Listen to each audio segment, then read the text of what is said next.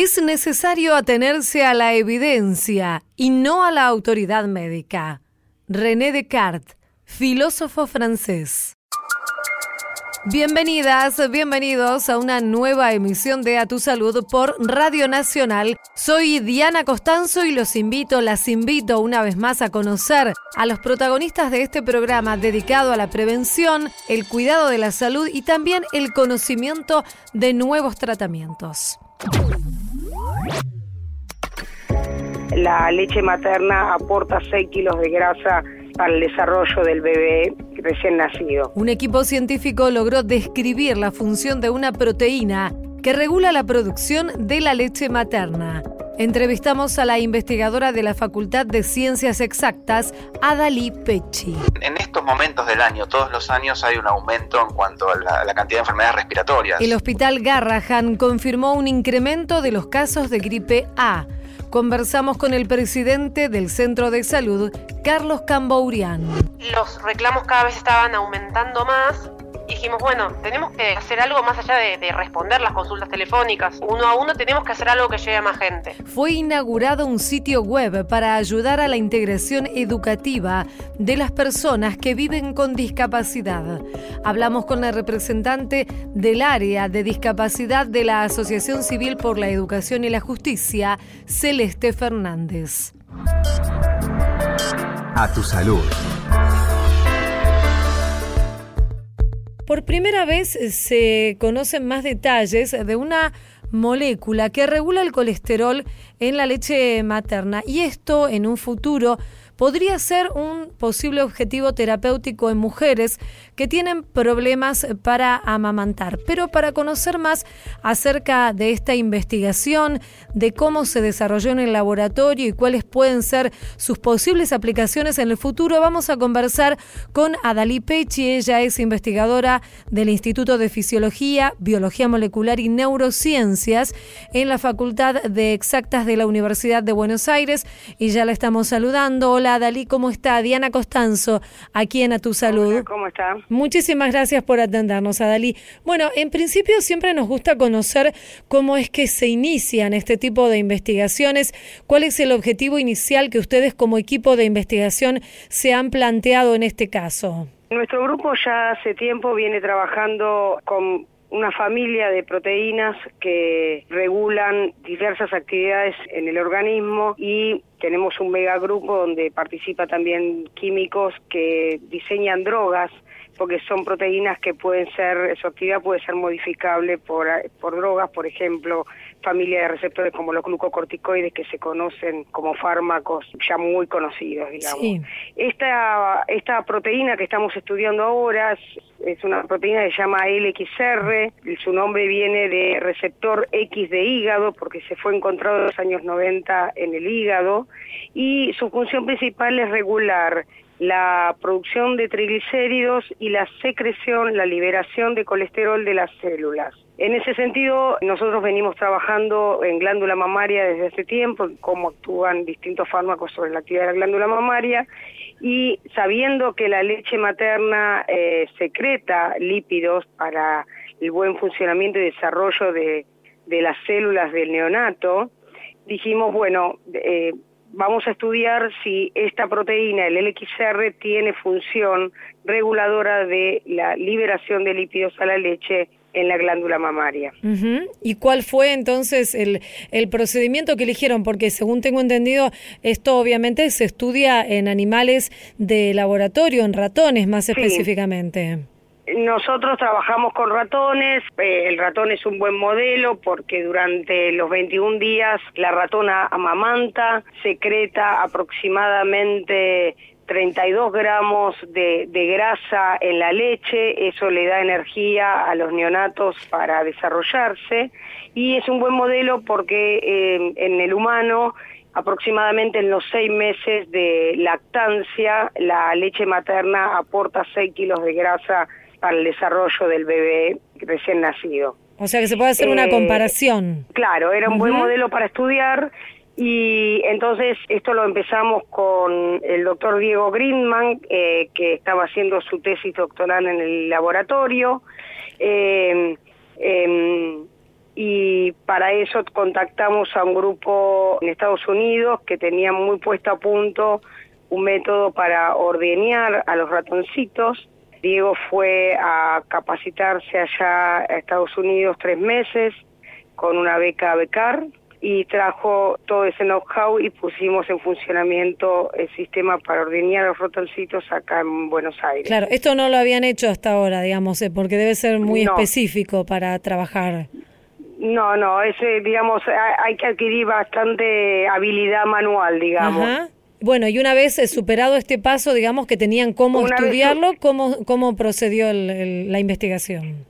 La investigación consistía en activar esta, esta proteína inyectando con estimulantes farmacológicos a las madres en lactancia día 10 y luego se los ordeñaba y se procedía a hacer un, un análisis de los lípidos que se estaban secretando en la leche y ahí es donde vimos que activando esta molécula, el XR, aumentaba tres veces el contenido de colesterol en la leche. Ajá.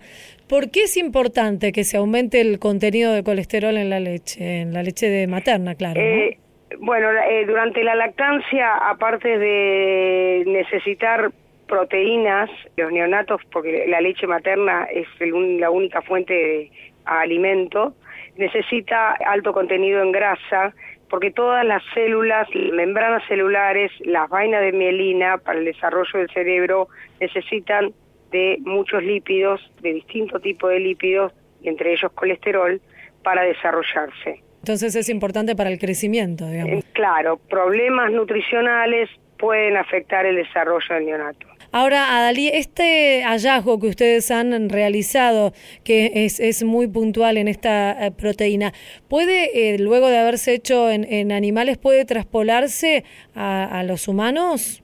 Bueno, esto es una investigación básica. Nosotros lo que hicimos es describir un mecanismo. Sí. Obviamente digamos, hay falta mucho para hacer para traspasarlo a, un, a una traslación en humanos. Hay que tener en cuenta que activar el receptor se hace farmacológicamente, el receptor me refiero al XR, se hace farmacológicamente y ahí hay que tener en cuenta eh, qué tipo de fármaco usar, porque la relación costo-beneficio entre darle un fármaco a la madre y eh, aumentar el colesterol hay que evaluarlo muy bien.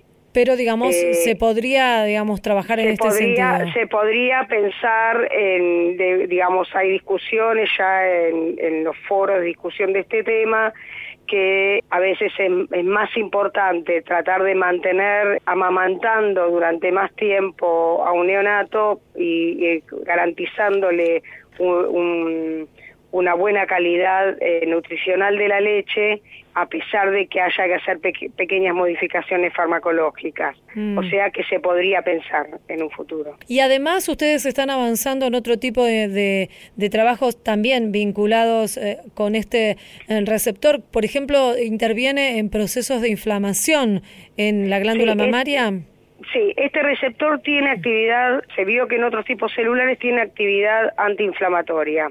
O sea que al estimularlo uno podría mantener en la glándula mamaria un, lo que se llama un fenotipo que evita la inflamación. ¿Fenotipo?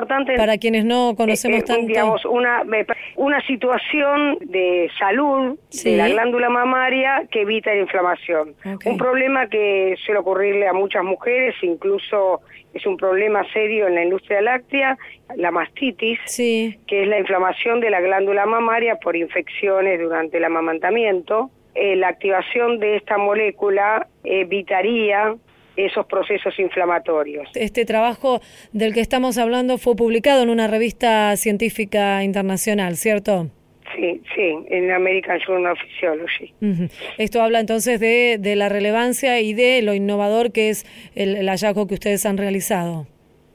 Sí, este trabajo lo hicimos eh, con un grupo de química orgánica y también con con nuestros colaboradores en Estados Unidos. Bueno, Adalí, queremos agradecerle a Adalí Pechi, investigadora del Instituto de Fisiología, Biología Molecular y Neurociencias de la Facultad de Exactas de la UBA por esta charla. Muchísimas gracias y le mandamos un saludo desde aquí, desde Radio Nacional. Gracias, un gusto. Muy amable, Dios.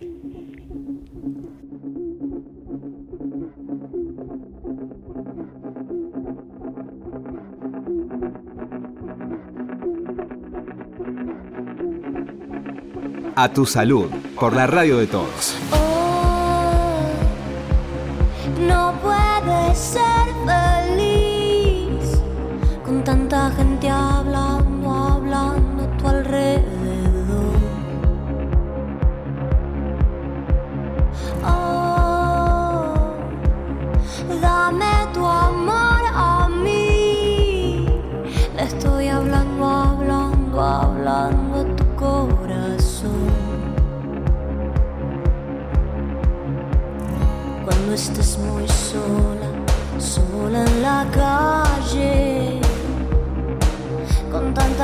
gente hablando, hablando a tu alrededor.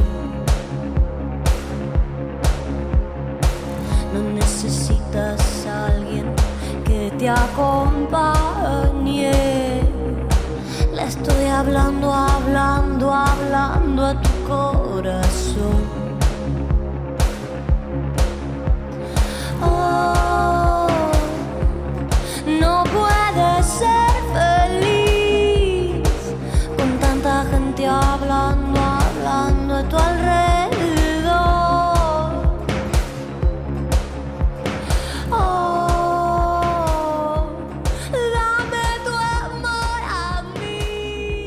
Momento de música aquí en A Tu Salud. Ella es Victoria Bernardi, tema de Charlie García, Hablando a tu corazón. Seguimos en A tu salud.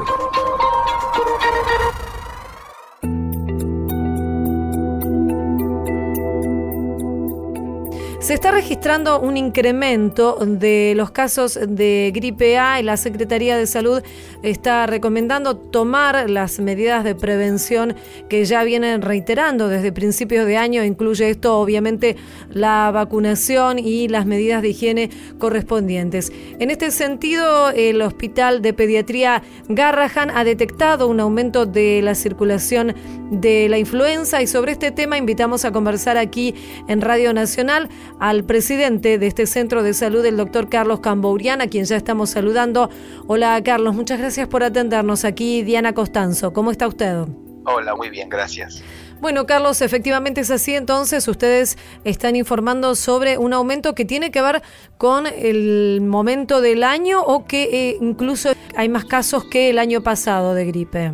En estos momentos del año, todos los años hay un aumento en cuanto a la, a la cantidad de enfermedades respiratorias. Ustedes saben, ya conocen y reconocen un montón de casos de bronquiolitis durante todos los inviernos, patología respiratoria en los chicos, sobre todo en los menores de dos años, y el productor más importante de esto es el virus respiratorio, siempre sucede igual. Este año particularmente, y esto viene en concordancia con una alerta de para el Cono Sur, estábamos notando nosotros en el Hospital Garrahan, en donde se hacen una enorme cantidad de determinaciones virales, es que la circulación del virus de influenza H1N1 modificó un poco su comportamiento respecto de lo que fue el año anterior.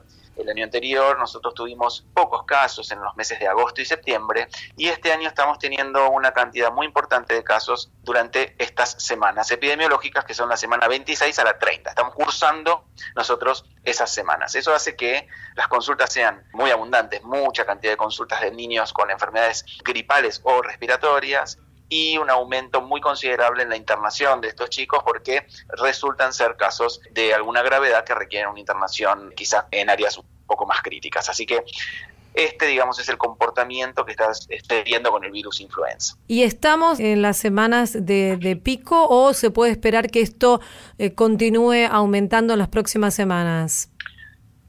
Es probable que continúe aumentando. Nosotros estamos ahora cursando las semanas epidemiológicas de pico entre la 26 y la 30. Es muy probable que durante todo el mes de julio nosotros tengamos este, este suceso de picos, ¿no? Después hay un comportamiento del virus en general en donde quizás la cantidad de casos es menor, pero probablemente la gravedad de los casos sea mayor, así que es un comportamiento que conocemos y que esperamos, de modo que nos preparamos para eso, ¿no? Por eso Sí. también el Hospital Garrahan incrementó su capacidad de camas para internar niños con enfermedades respiratorias, ya llevamos en el último año 70 unidades agregadas al hospital para patología estacional. Como conocemos el comportamiento del virus, podemos prepararnos, ¿no? Por supuesto, y extremar las medidas de prevención, que es lo que este, ustedes nos ayudan a hacer, ¿no? Seguro. Informando a la población respecto de qué es lo que hay que hacer para evitar enfermarse. Y a ver, entonces recuérdenos, Carlos, obviamente el tema de la vacunación. Sí, vacunación como primer paso, ¿no? La vacuna incluye el virus de H1N1, así que es muy importante vacunarse, es muy importante recomendar la vacunación. Posteriormente a eso, el lavado de manos, ¿no? Como, como gold standard, digamos, de la prevención este, en el contacto es el lavado de manos y esto es este, simplemente con agua corriente alcanza como para lavarse las manos por barrido y eso es, sumamente importante. Evitar el humo de tabaco en los ambientes cerrados, en los hogares, en, en, cada lugar en donde haya conglomerados de gente. Ventilar los ambientes, por lo menos una vez por día, abrir las ventanas para que el aire circule por dentro de la casa o por dentro de esos ambientes cerrados. Por supuesto, con la consulta precoz ante la aparición de cualquier síntoma, que en este Claro. caso nosotros recomendamos hacer la consulta en los centros de salud más cercanos al domicilio, este, para evitar nuevamente los conglomerados de gente en las guardias, por ejemplo. Los tipos de, de virus de la gripe que están circulando son el H1N1 y algún otro más con prevalencia.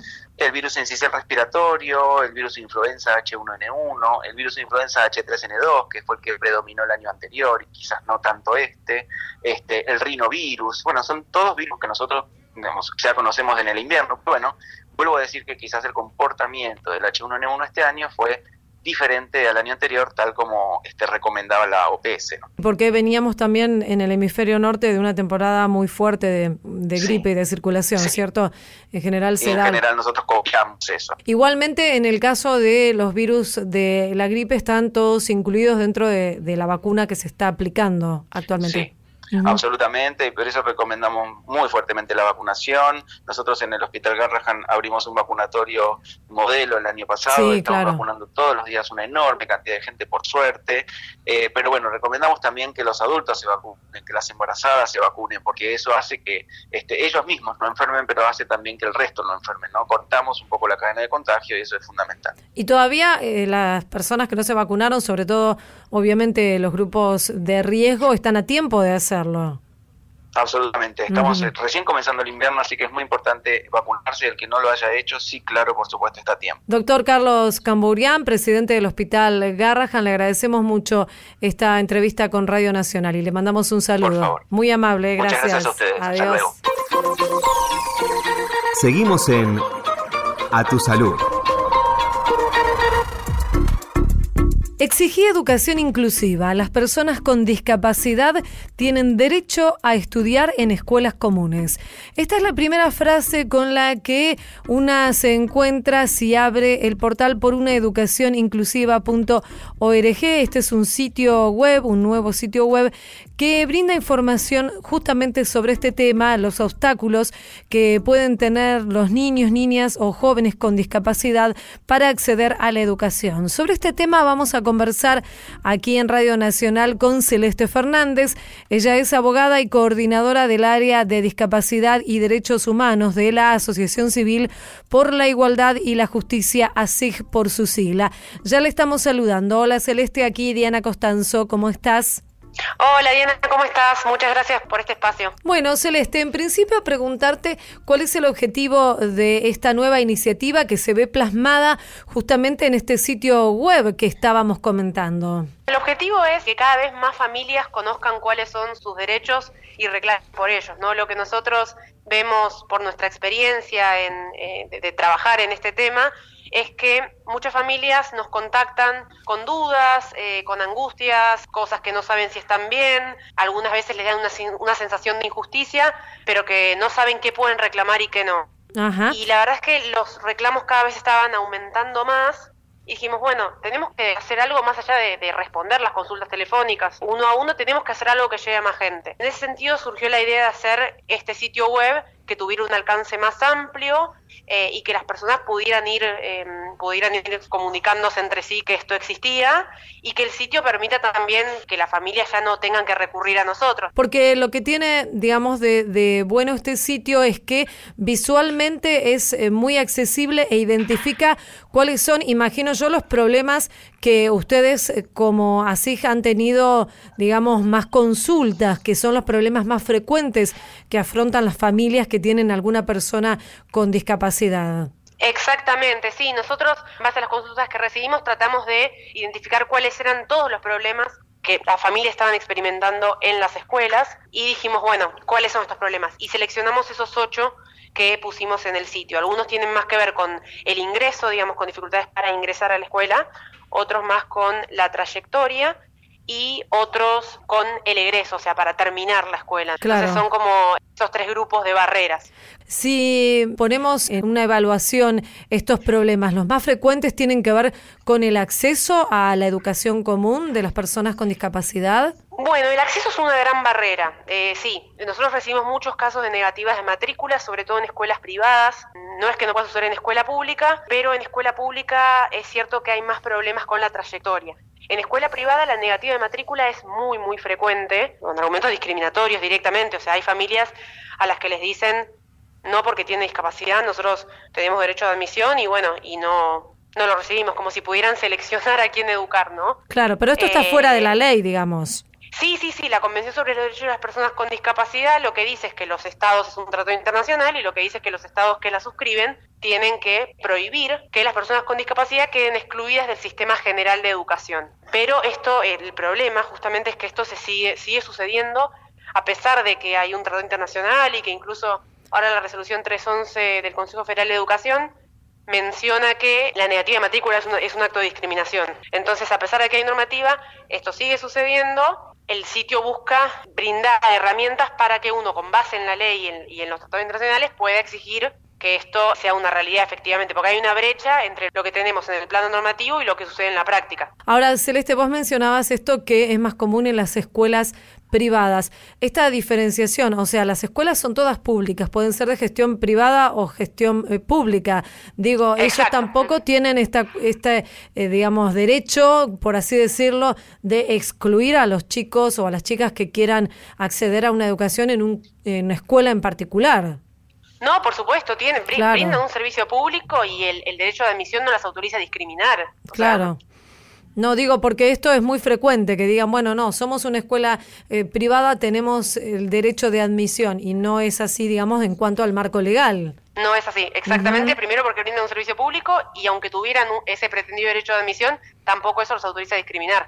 Allí en el eh, sitio que estuve mirando un poco, en, el, en este nuevo sitio web por una educación inclusiva.org, también tienen incluso formularios y planillas que pueden facilitar los trámites que tienen que realizar las familias una vez que se les niega su derecho. Sí, exactamente. Nosotros no quisimos limitarnos a decirle a las familias y a las personas con discapacidad qué es lo que dice la ley, sino darles herramientas concretas, porque lo que suele pasar es que, bueno, quizás estas familias nos, nos llaman preocupadas y hacemos, no, mira, esto, esto que te dijeron está mal, no es así, la ley dice tal cosa, etcétera. Pero nos dicen, bueno, ¿qué hago? Lo que nuestro sitio busca hacer es brindar información para la acción, para que las personas, solo visitando el sitio, puedan tener una herramienta concreta.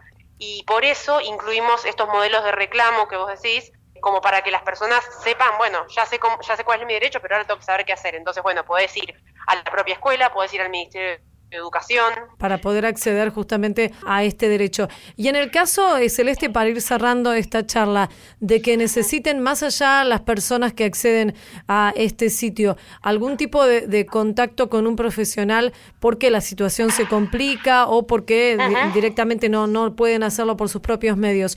¿Ustedes también brindan este servicio?